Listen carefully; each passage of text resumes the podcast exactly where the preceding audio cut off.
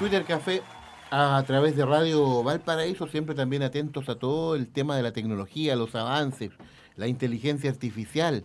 Y agradecemos muchísimo que nos acompañe. Em, cada dos semanas viene acá hasta Valparaíso exclusivamente para estar con nosotros acá en el Twitter Café con Ciudadanos Conectados, el ex ministro de eh, ex secretario, perdón, es un secretario de Telecomunicaciones, a medida que pasa el tiempo se me va olvidando el cargo, eh, ex secretario de Telecomunicaciones, abogado, hombre formado, por supuesto, en la Universidad de Valparaíso. Eh, Pedro Huchalaf Roa, ¿cómo le va a Pedro? Gusto saludarte. Sí, muy buenos días, muy buenos días Mauricio, Pablo. Aquí estamos nuevamente eh, comenzando el año. Ya la semana pasada estuvimos en contacto, contacto telefónico. Telefónico, pero ahora estamos aquí en el estudio, bueno, con muchos temas, viendo el acontecer, todo lo que es. Oiga, hay un tema, hay un tema que nos llama mucho la atención. Eh, una universidad muy reconocida, que es la Universidad Diego Portales, hizo una ceremonia de titulación de todos sus ingenieros Todas las ingenierías posibles había y por haber ahí en esa universidad hizo una gran ceremonia. Mm. Eh, más de 500, más de 500 titulados. Y usted fue el hombre de la charla, el, charlista central. Eh, el orador. Eh, el orador central. O sea, perdón, no es que nos sorprenda, por supuesto, que usted, usted es un hombre que está ahí en el primer nivel en este mundo de, las telecomunicaciones, de la tecnología, en fin. pero imagino que es una, una experiencia y un, y, un, y a la vez un honor, me imagino, Pedro, eh, muy importante hablarle a toda una generación de, de ingenieros. ¿Qué pasó ahí? ¿Qué, qué les dijo a, a los muchachos eh, recién titulados eh, Pedro Buchalaf? Sí, bueno, en primer lugar yo agradecí mucho la invitación porque en general invitan a personas destacadas del área, del rubro. Por ejemplo, el año pasado invitaron a la ministra de Transporte y Telecomunicaciones, anteriormente habían invitado al director en ejercicio del Metro de Santiago. O sea, estaban invitando siempre a personas eh, destacadas que están con funciones. Y cuando me invitaron, lo primero que dije, bueno, yo soy abogado y esto es como la pesadilla de los abogados, estar lleno de ingenieros, porque en general eh, yo le mencionaba esta lógica que existe de, tener como eh, áreas humanistas y científicas, matemáticas separadas. Pero una de las cosas que yo traté de mencionar, yo le dije, mira, eh, me pidieron hablar de reflexión sobre mi trabajo, pero voy a hablar de la contingencia. Y, la, y hice una pequeña presentación que se denominó Estamos en crisis. Ese fue el título de la canción. Entonces lo que yo mencionaba, que hoy día las crisis es una palabra que está muy en boga, eh, tanto en ámbito social, en ámbito político, en ámbito mundial, pero al final yo le mencionaba que si uno busca en Google, la crisis tiene un concepto negativo, tiene un concepto como de dolor, de cambio eh, de situación, algo, pero según el RAE, es un cambio de situación. Entonces al final yo le decía, las crisis no tienen por qué ser negativas, las crisis también pueden ser positivas. Y en general yo les mencionaba que la gente cuando hay crisis lo que tiende es a defenderse, a ocultarse, a resguardarse. Pero lo que yo mencionaba al final que es un tiempo para también de oportunidades para que la gente salga, para que se desarrolle, para que se eh, sean líderes naturales. Y finalmente mencionaba que los estudiantes, ya concentrándonos en lo que ellos hacían, tienen dos momentos de crisis.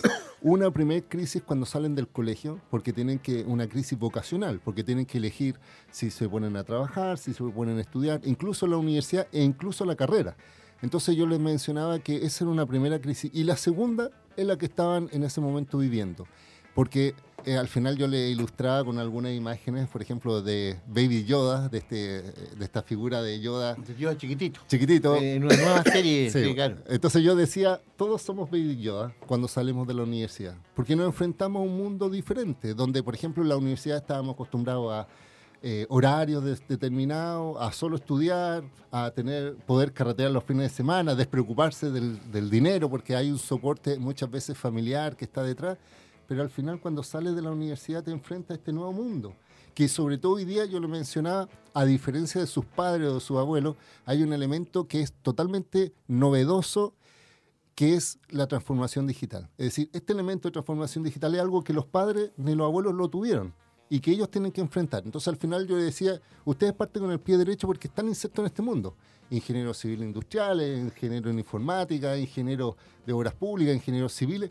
Y yo les decía al final, que eh, la oportunidad que yo estoy viendo a nivel mundial con este momento de crisis en todo ámbito, crisis de tecnología, crisis laboral, crisis política, política social. Incluso puse una foto de crisis familiar y puse la foto de, de Cifuente y, y la Belencita, que es una referencia. Claro. Y además la crisis está Claro, vamos. yo, dije, mire, todos estamos en crisis, hasta ellos, su familia también está en crisis. Pero al final yo eh, mandaba un mensaje positivo y le decía, mira, mis recomendaciones al final. Primero, no todo es dinero, yo le dije, eso ya, esa etapa ya mm. pasó. Segundo, eh, no todo es trabajar en forma individual, sino que hoy día es trabajar en equipo, o sea, y multidisciplinario. Yo les mencionaba que si uno no tenía competencias, eh, en este caso, no, no, tan solo competencias profesionales, sino que competencias blandas, en un mundo como el que se viene no, no se iba a poder ser exitoso. Y finalmente pensar en, los hijos, es decir, de tratar de dejar el mundo mejor para los hijos. Y finalmente yo les decía, les deseaba muy, mucha eh, suerte, ánimo, eh, éxito y que pensaran que su profesión es una herramienta, no es un fin, y que finalmente buscaran en este caso desarrollar un país mejor. y donde sean felices. Oiga, fíjese que usted varias veces mencionó la palabra crisis. Mm. Hoy día aparecieron todas las encuestas y parece que el costo de la crisis para el presidente, la aprobación vuelve a caer un 10%. ¿Será que hay que hacer algo diferente hoy día? Sí, mira, es que es el punto. Yo creo que una de las reflexiones cuando se habla de crisis es que, y, hay una reflexión filosófica, decía, la crisis surge cuando lo viejo está muriendo y lo nuevo está naciendo. entonces, esa colisión de dos mundos diferentes hace que eh, se produzca estos elementos de crisis. Y yo creo que la crisis política hoy día que refleja, que refleja el presidente demuestra que ya, y lo ha hecho la, en este caso el estallido social, no es posible tener las mismas circunstancias, las mismas políticas públicas, la continuidad histórica, no tan solo de este gobierno, sino que de años anteriores.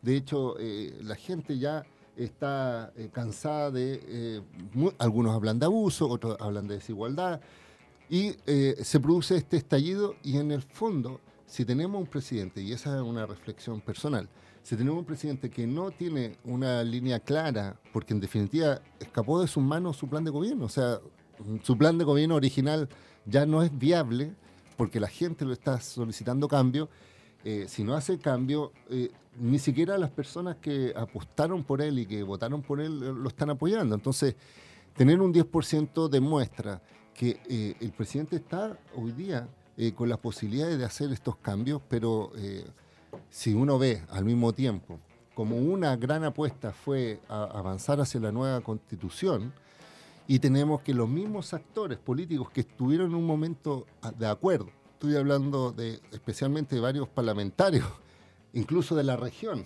que estuvieron de acuerdo con este cambio y ahora dicen que fue poco menos presionado, poco menos que no estuvieron, en este caso, sin con voluntad viciada y que ahora llaman a no, eh, de no o sea, votar por, por, mantener la constitución, yo creo que es un sinsentido, porque es justamente lo que nos tiene en este momento, en esta situación. Y es por eso que al final siento que, eh, y, y, súmale, insisto, este concepto de tecnología donde están empezando a evolucionar, donde hoy día estamos discutiendo de temas, por ejemplo, previsionales, pero no estamos pensando cómo las tecnologías van a afectar el día de mañana el, empleo, porque este empleo es dinámico, el mundo laboral. Entonces van a haber personas que tengan competencias laborales eh, en temas tecnológicos y el día de mañana van a haber otros que no y van a quedar eh, rezagados o probablemente en empleos de baja remuneración.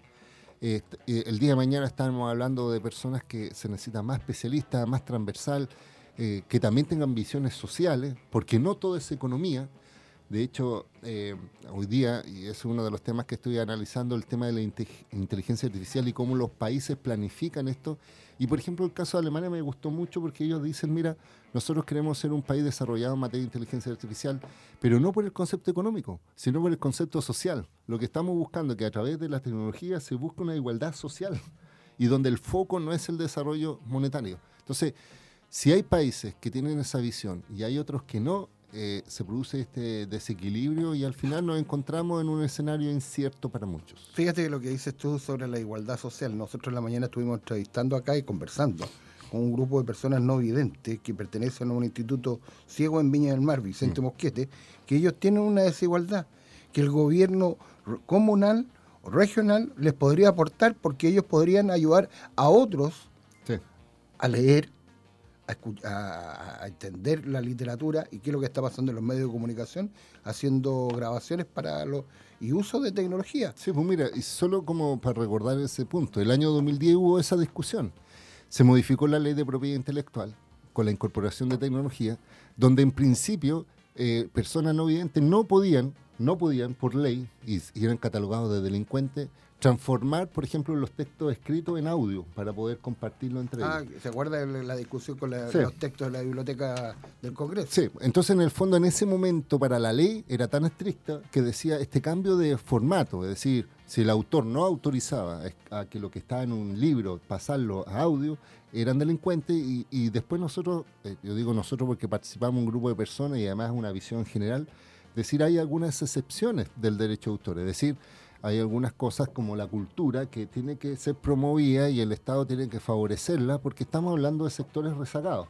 Entonces, si estamos hablando de la, del conocimiento, que principalmente se desarrolla por escrito, se, genera una desigualdad frente a personas que tienen capacidades diferentes, que en este caso son las personas no videntes, y que probablemente tengan mayores capacidades de uno, pero necesitan obviamente tener esta herramienta en formato legible o accesible para ellos. Y no creo que sea eso atentatoria contra ningún derecho como un derecho de propiedad intelectual.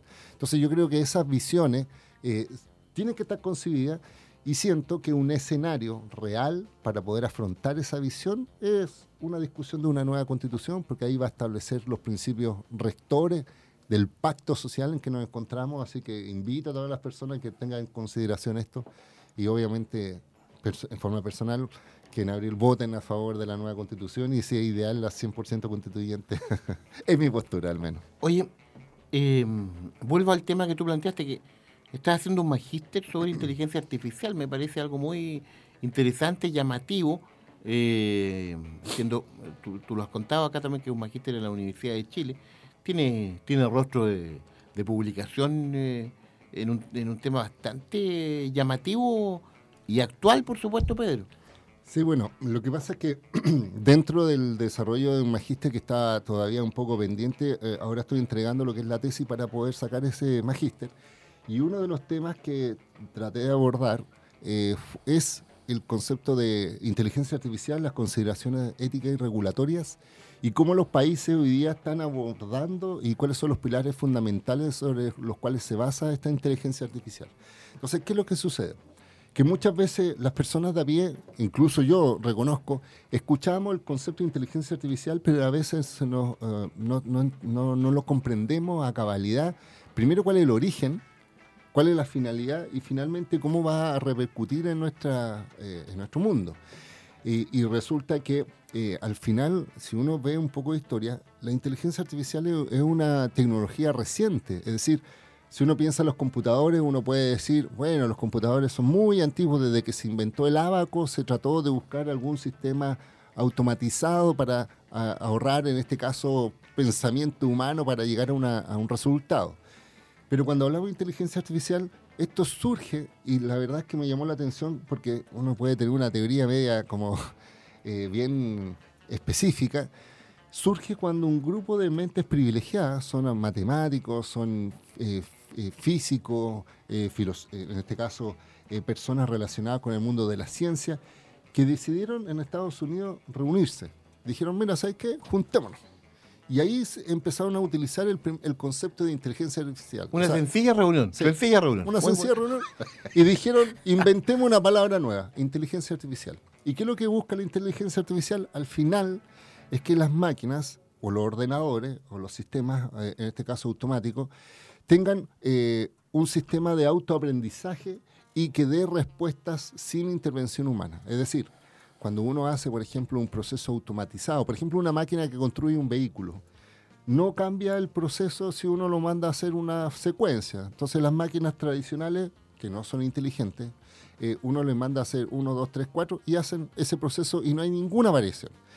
La inteligencia artificial lo que busca es que estas máquinas, eh, recibiendo información, recibiendo nuevos datos, tengan una curva de aprendizaje natural y después tengan resultados diferente al proyectado inicialmente por las personas. Voy a dar un caso muy concreto, que realmente uno dice, a ver, dame un ejemplo. Por ejemplo, hoy día están vendiendo estas llamadas aspiradoras inteligentes, no sé si las has visto, que son redonditas y que tienen la particularidad que las dejan en el suelo y ¿qué es lo que hace esta aspiradora? Empieza a reconocer primero qué tipo de terreno es, es decir, si es baldosa, si es eh, en este caso madera, si el suelo es de alfombra, y también empieza a reconocer eh, qué objetos existen, por ejemplo, un mueble, una mesa. Entonces empieza a realizar como un mapa de ese escenario. Y si tú llevas y hace después el primer proceso es una limpieza mediana porque está empezando a reconocer, digámoslo así, el, este escenario. Pero después cuando eh, ya está más, eh, reconoce, hace una limpieza más profunda. Y si uno lo lleva a otro lado, a otra habitación, con otra forma, nuevamente empieza este aprendizaje hasta que llega este, este resultado exitoso. Si uno se da cuenta, antes la máquina te decía, tiene que ser limpio y tiene que ser cuadrado porque si no, no funcionaba. Porque no tenían esa capacidad de auto adaptarse, digámoslo así, y de generar un proceso diferente cada vez. Entonces, podemos tener el mismo eh, eh, aspiradora o en este caso eh, sistema de limpieza, pero en distintos escenarios va a tener distintos resultados. No sé si me, explico. Sí, correcto. Entonces, ¿qué es lo que se genera detrás? Un procesamiento de información, un algoritmo, que, al final es una operación matemática. aprovecho también esta instancia porque tengo varios amigos que estudian esto y de hecho yo participo en un grupo de chat de mi colegio y de mi curso Ah, donde conversamos de muchos temas y, aprovecho también de mandarle un saludo. Pero yo les decía, mira, la tecnología está haciendo que, y es el problema, que al final está sustituyendo la decisión de personas y está deshumanizando finalmente algunos procesos. Entonces, al final tenemos inteligencia artificial que, algorítmica que determina, por ejemplo, si en un banco dan un crédito a una persona, si una persona en un servicio público eh, tiene las capacidades o las condiciones para recibir un subsidio habitacional, por ejemplo, si es objeto o no de una fiscalización más específica por el Servicio de Impuesto Interno, por ejemplo, o el día de mañana, incluso se decía, yo estaba leyendo, una inteligencia artificial que detecta y predice la muerte de las personas. Mira lo que te quiero decir. Es decir, hace poco se estaban detectando a través de una base de datos de, por ejemplo, lo estaban concentrando en personas que tenían problemas del corazón. Esa era su base de datos. Y empezaron a tener un registro de todas las imágenes eh, que han tenido históricamente muchas personas. Y lo que hace esta inteligencia artificial es decirle, mira, con estas condiciones, con este examen y según una base de datos así fenomenal, eh, tú tienes una, eh, una o sea, en este caso un porcentaje de fallecimiento de aquí en un año. Y ¿Sabes cuál es el problema al final de esa inteligencia artificial? Y es lo que llama la atención, es que los médicos más especializados no saben cómo la inteligencia artificial detecta eso. Porque le inyectan variables y solo genera su propia fórmula de aprendizaje y predice con mayor certeza que los mismos médicos especializados. Porque un médico especializado puede tener una intuición, puede tener la experiencia. Mucha experiencia, un, buen ojo. Un buen ojo. Ojo clínico. Pero estas máquinas cuando le entregan la información y les dejan que solo empiecen a generar conclusiones sin que tenga que dar explicaciones de cómo obtuvo esa conclusión, no sé si me explico, al final eh, lo que llamaba la atención respecto a esos médicos es que le llamaba la atención la tasa de predicción tan exacta, pero lo que llamaba, le llamaba la atención es que no sabían cómo el algoritmo había llegado a ese fin. No sé si me... Oiga, lo que entonces, entonces es, es es peligroso, no sé. Y fíjate, no, sé qué tan peligroso, porque si uno lo lleva al tema de los medicamentos, mm. hoy día las máquinas son los que hacen los medicamentos. Que antiguamente lo hacía un químico farmacéutico en la esquina. No, pero mira, ¿sabes por qué lo digo peligroso? Yo lo digo desde el punto de vista de la consideración ética. Por ejemplo, imagínate que tú utilizas esta inteligencia artificial y ya sabes tú que hay una proyección según la inteligencia artificial de que te vas a morir un año y, puedes realizar muchas cosas sabiendo... No me mires, no me mires. no sé, no sé, me imagínate. Sacar un seguro, hacer otras cosas. No estoy pensando en un aspecto así. O al contrario, de repente tomar decisiones como se toman en el Estado. Llegan y dicen, ¿sabe que no vamos a destinar recursos para mejorar la salud de una persona que va a morir? No sé si han habido recursos de protección contra, contra el Estado porque no otorga el financiamiento por medicamentos costosos, porque hay una predicción que probablemente va a ser al final un gasto de recursos en vez de apalear. O sea, Porque, porque las personas tienen la convicción de que si tienen buenos remedios pueden alargar su vida útil. Pero imagínate si te, dice, mira, sabes que ya está ahí frito. No hay vuelta que darle. Y, además es preciso. Entonces al final tú dices, eh, ¿dónde queda la, eh, la, humanización de esto? Es decir, ¿dónde está el concepto humano? Y por último, también tenemos casos de herramientas generadas por inteligencia artificial donde tú no sabes que fue una inteligencia artificial. Entonces existe una teoría de, de, que señala que una de las cosas que las personas se tienen que dar cuenta, o sea, es un test un test, donde dice, si te enfrentas a una inteligencia artificial o a un robot y te das cuenta que es un robot, no ha pasado ese test, esa tecnología. Pero cuando ya haces que sea imperceptible para un humano diferenciar que te estás enfrentando a un robot o a un humano, es exitoso el proceso y al final hace que la inteligencia artificial sea más eficaz. Pedro Huichalaf Roa, ex secretario de Telecomunicaciones, abogado, nos acompaña acá en este espacio ciudadanos conectados del Twitter Café a través de Radio Valparaíso. Vamos a seguir conversando luego con él. Escucha en conciencia. Escucha en conciencia. Radio Valparaíso, la banda sonora para tu imaginación. Descubre en AIED todas las oportunidades que tienes para estudiar, carreras técnicas y profesionales Apoyo académico permanente. Continuidad de estudios en la Universidad Andrés Bello. Gracias a la beca UNAP. Programa Ejecutivo Vespertino PEP. Para estudiar sin sacrificar trabajo ni familia. AIEP. Excelencia académica durante más de 50 años. Con 23 sedes a nivel nacional. AIEP. Institución acreditada 5 años.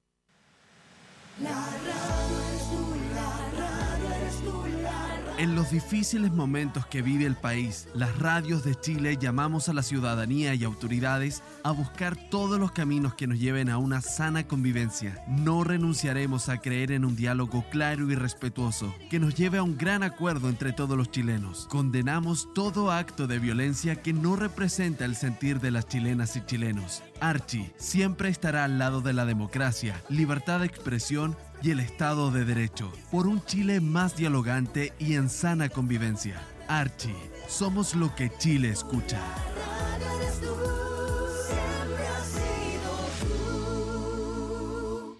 Hola, el año pasado no sabía dónde estudiar. Incluso iba a postular a otro lado, pero escuché un mensaje como este y llamé. Y adivinen quién me contestó. Un alumno real de Santo Tomás. Para saber sobre carreras, sedes, experiencia o lo que necesites, habla conmigo. Habla conmigo. Habla conmigo. Hablemos o chateemos. Busca mi número en tupuedes.cl. Sin libretos. Sin bots. Una conversación de verdad. Entre tú y yo. Santo Tomás. Admisión 2020. Tú puedes. En Clínica Dental Red Salud Quilpué nos preocupamos por tu sonrisa. Ven ahora y aprovecha un beneficio especial.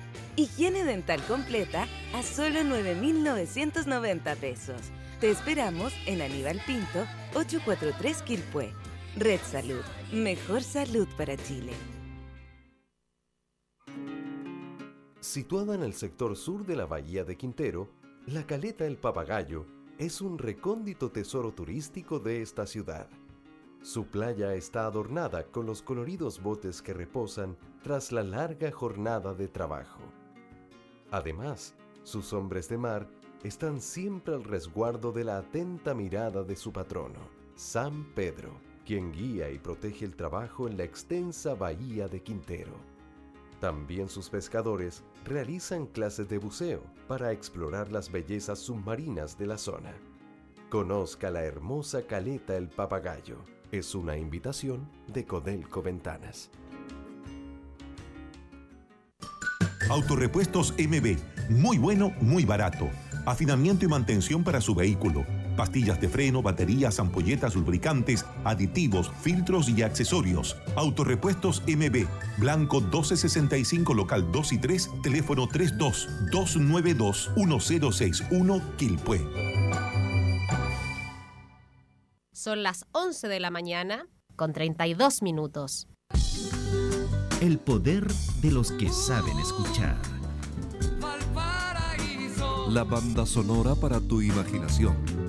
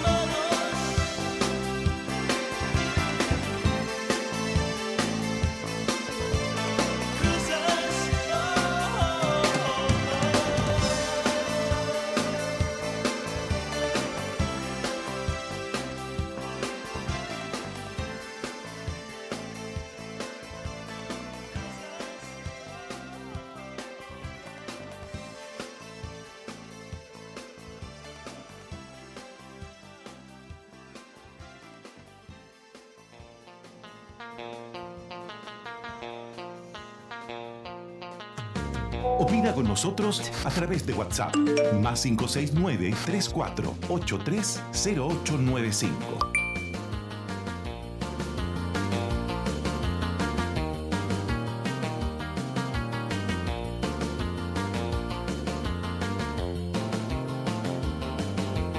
Twitter Café de Radio Valparaíso. Estamos con eh, Pedro Huichalaz a esta hora en el programa, ex subsecretario de Telecomunicaciones, abogado. Eh, hemos hablado de, de hartos temas, inteligencia artificial, en fin, lo que ocurrió ahí con la participación de Pedro en la ceremonia de titulación de más de 500 eh, profesionales, nuevos profesionales de la Universidad Diego Portales.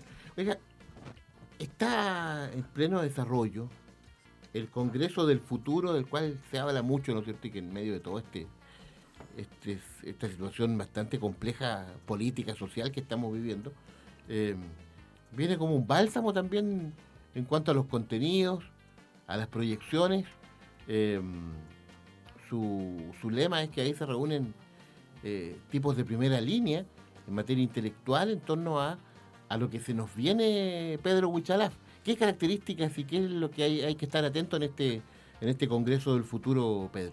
Sí, bueno, como es, es, todos los años se realiza en esta época esta actividad, y no tan solo en Santiago, ojo, también se realizan en regiones, de hecho aquí en Valparaíso también van a haber varias charlas, eh, presencia de personas muy relevantes. Y además se aprovechan de que estos estas personas que algunos son premios Nobel otros son destacados científicos también van a distintas actividades en forma como satelitales.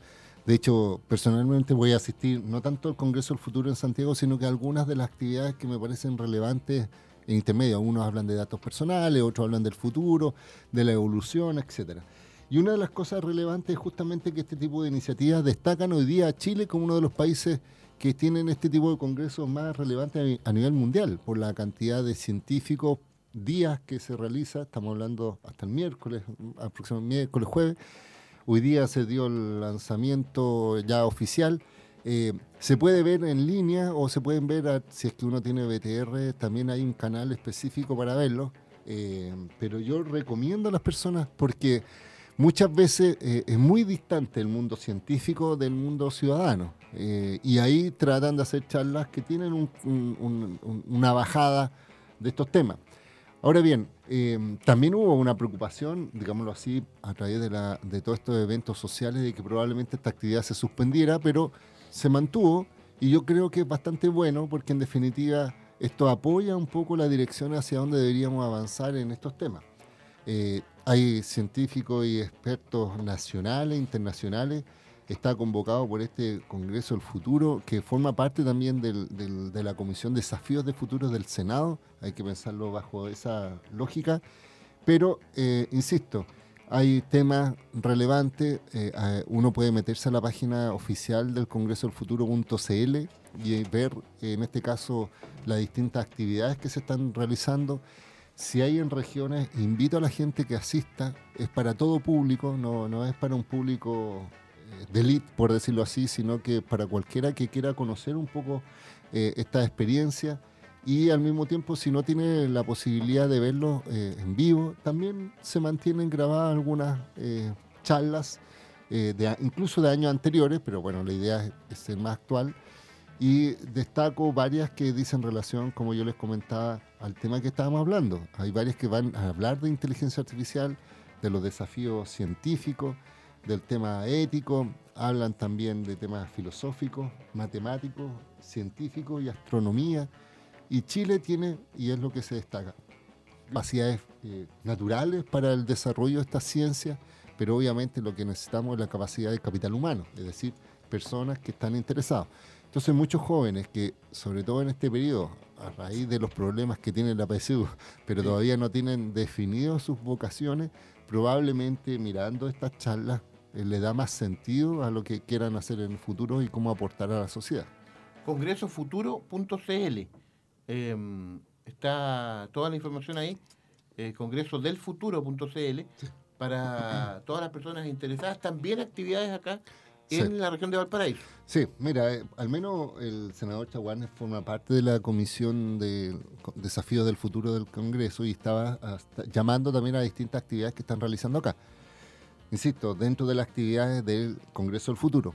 Pero eh, se realizan charlas paralelas, así que mi sugerencia, y no tan solo en Valparaíso, sino que a nivel nacional en muchas regiones se realiza, así que mi sugerencia es que lo revisen, asistan, sobre todo muchos jóvenes que están en vacaciones, eh, probablemente, o si hay personas que están eh, trabajando y de repente tienen su periodo de, tiempo libre, que puedan asistir, porque de verdad ese tipo de personas, estoy hablando de los científicos, de los invitados, es muy difícil reunirlos a todos en un gran evento. Generalmente hacen charlas, incluso muchos charlas pagadas que llevan a lugares específicos, pero tener esa experiencia es positiva insisto, se pueden ir eh, físicamente. En Santiago se concentra principalmente en el ex Congreso estas charlas. De hecho, yo sabía que hay algunas charlas principales que ya están agotadas las entradas. Pero eh, si no, lo pueden hacer eh, vía online, vía televisión, cable en este caso, o derechamente mirando algunos videos en YouTube, que sé donde aparecen estos videos más antiguos, o asistiendo a regiones. Así que esa es mi sugerencia, invitación, y yo creo que va a ser muy positiva para las personas que estén interesadas en conocer un poco de lo que se viene en el futuro.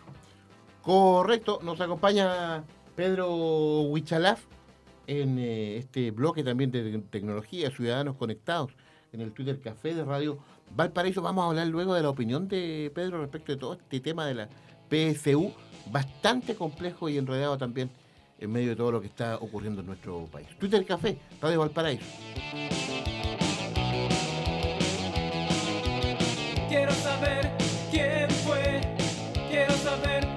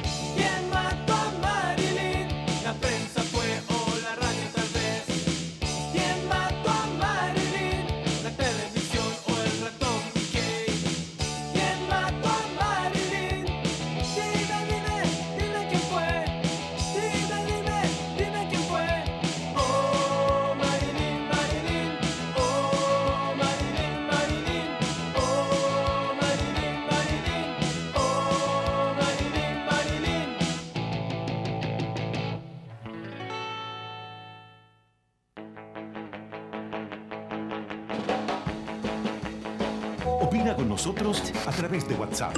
Más 569-3483-0895.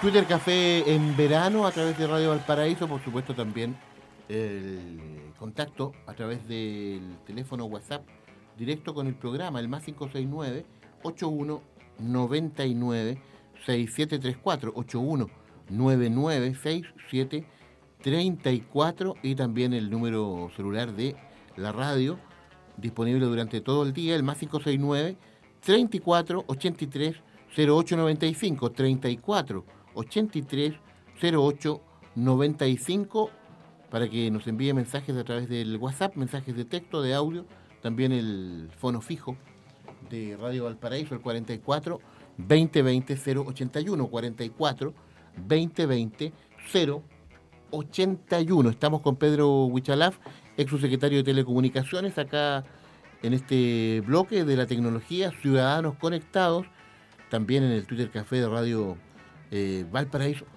Pedro, todo este despelote, tremendo lío con la prueba de selección universitaria, PSU, de nuevo hay una nueva fecha para rendir, eh, para que rindan la prueba los que no pudieron. Y hay una suspendida. Hay una suspendida, la, la de historia, por o supuesto. sea, cancelada, digamos. Totalmente, claro. Y que van, se está buscando una alternativa ahí de, para suplir esa para prueba. ponderarla. Para ponderarla. Mm. Eh, en fin. eh, ¿Cuál es su opinión respecto a esto? Y, y el escenario, el escenario para lo que va a ser esta segunda posibilidad, el segundo intento, a fin de mes, eh, Pedro. A ver, mire, yo tengo una visión bastante dividida, porque en principio tenemos que pensar que este reclamo, estoy hablando de, de la lógica de, la, de ser la prueba de selección universitaria un método de selección, ha sido criticado de hace mucho tiempo. De hecho, la PPA, o la prueba, no, la PAA, la prueba de actitud académica, dio paso a la PSU como también una lógica de renovación Claro, o cambio. que se rinde desde el 2003, Sí. la PSU, claro. Entonces yo siento que en definitiva una cosa es, es tener crítica al sistema y otra cosa es que efectivamente haya violencia en, en cuanto a la eh, tratar de, de- de- de cambiar el sistema y que haga que personas jóvenes que quieran dar la prueba eh, la den normalmente y los que no y que quieran hacer, por ejemplo, los lápices caídos lo puedan realizar. Pero cuando se mezcla con algunas atribuciones de alguno de tomarse locales y de causar estos roces, eh, finalmente ese tipo de expresión eh, degenera la conversación, digámoslo así.